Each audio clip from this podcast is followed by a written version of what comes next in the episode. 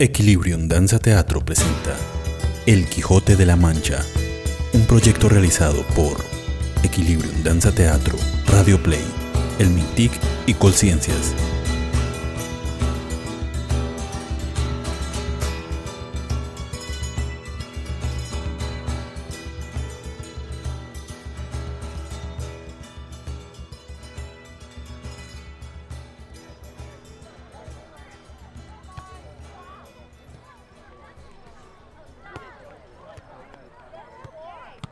Pues bien, señor, voy a contarle la historia.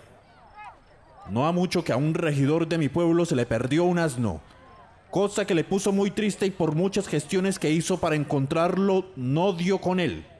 Entonces el regidor ayudante sugirió que ambos se separasen y se fueran por aquellos montes imitando el rebuzno a fin de que el asno les contestara. Pero aconteció que los dos rebuznaban tan bien que al cabo terminaban buscándose el uno al otro como al burro verdadero, hasta que descubrieron al asno muerto y comido de los lobos.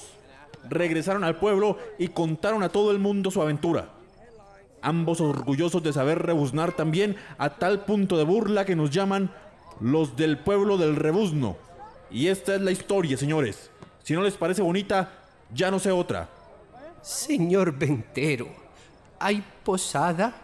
Que aquí viene el mono adivino y el retablo de la libertad de Melisendra.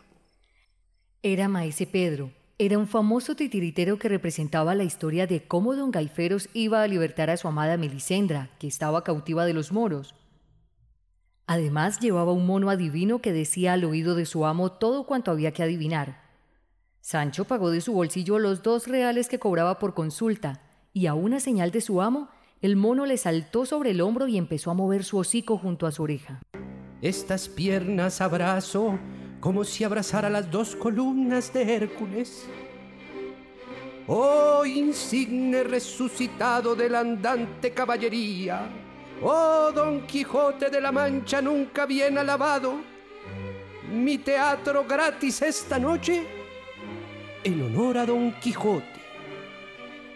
Este hombre debe tener pacto con el demonio. ¿Y por qué debía de tener pacto con el demonio?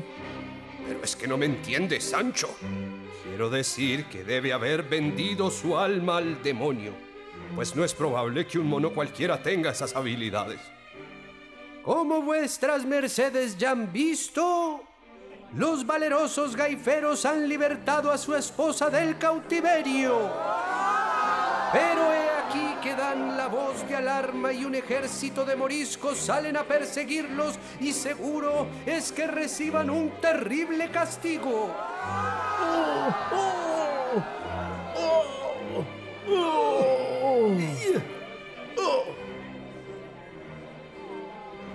No consentiré que en mi presencia se haga nada malo a tan valeroso caballero como don Gaiferos. ¡Deteneos, malnacido canalla!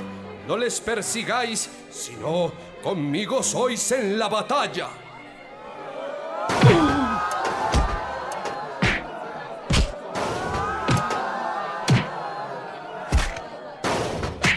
Cuando ya don Quijote estuvo calmado, orgulloso del servicio que había prestado, consintió en pagarle todos los destrozos a Maese Pedro. Don Quijote no sospechaba que Maese Pedro no era otro que Ginés de Pasamonte, uno de los galeotes que él mismo había liberado y el mismo que le había robado el burro a Sancho Panza. De ahí que el taimado sujeto supiera quién era don Quijote. Al día siguiente, el caballero y su escudero salieron en busca de nuevas aventuras camino de Zaragoza, y dos días después avistaron el río Ebro. Oh, mi buen escudero, veis sus aguas cristalinas y, y mirad aquella barca atada a la orilla. Ataré a Rocinante en la orilla y haced lo propio con el rucio. Mirad nuestros animales, señor, y notad lo inquietos que están. Qué bien se puede pensar que sienten un mal fin de este nuevo asunto que ahora nos ocupa. Este barco debe estar encantado, amigo Sancho. Y se nos ha puesto delante, invitándonos a subir a él para que realicemos alguna aventura aún desconocida para nosotros.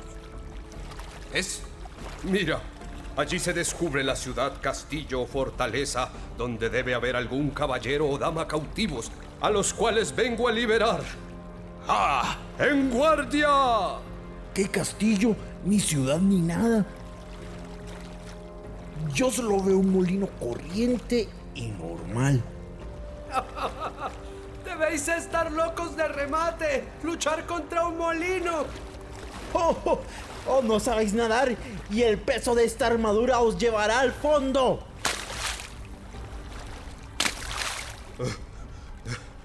Todo este mundo es engaño y, maquinación, Sancho. E, el azar muestra una aventura y el azar me la estropea antes de tiempo.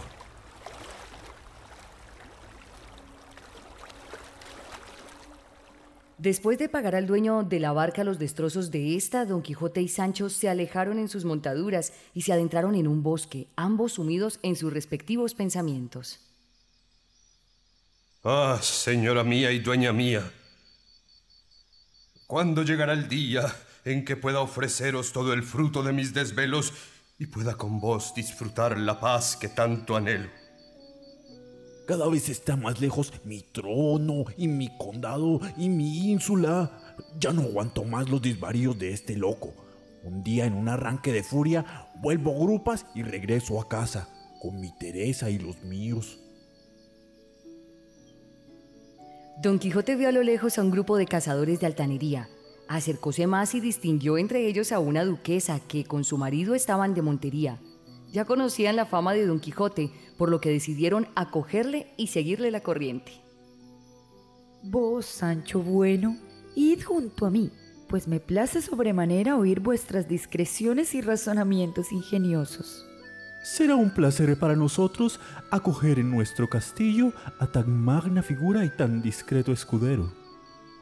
Adelantóse el duque para dar aviso a su servidumbre de cómo habían de tratar a su pupilo, y cuando la comitiva llegó a las puertas del castillo, salieron a recibirles con gran alboroto y regocijo. Bienvenido sea la flor innata de los caballeros andantes. Os doy la bienvenida a Don Quijote, caballero andante y su escudero. Escuchadme, vuestra excelencia. No debería hacer esto. Este Don Quijote o Don Tonto, o como se llame, no debe ser mentecato como vos queréis hacerlo. Y vos, alma de cántaro, ¿cómo se os ha metido en la cabeza esa bobada de caballeros andantes y zarandajas? ¿Por qué no, por qué no os vais a vuestra casa y dejáis vuestras sandeces y vaciedades? El lugar donde estoy y el respeto que debo al estado de vuestra profesión atan las manos de mi justicia.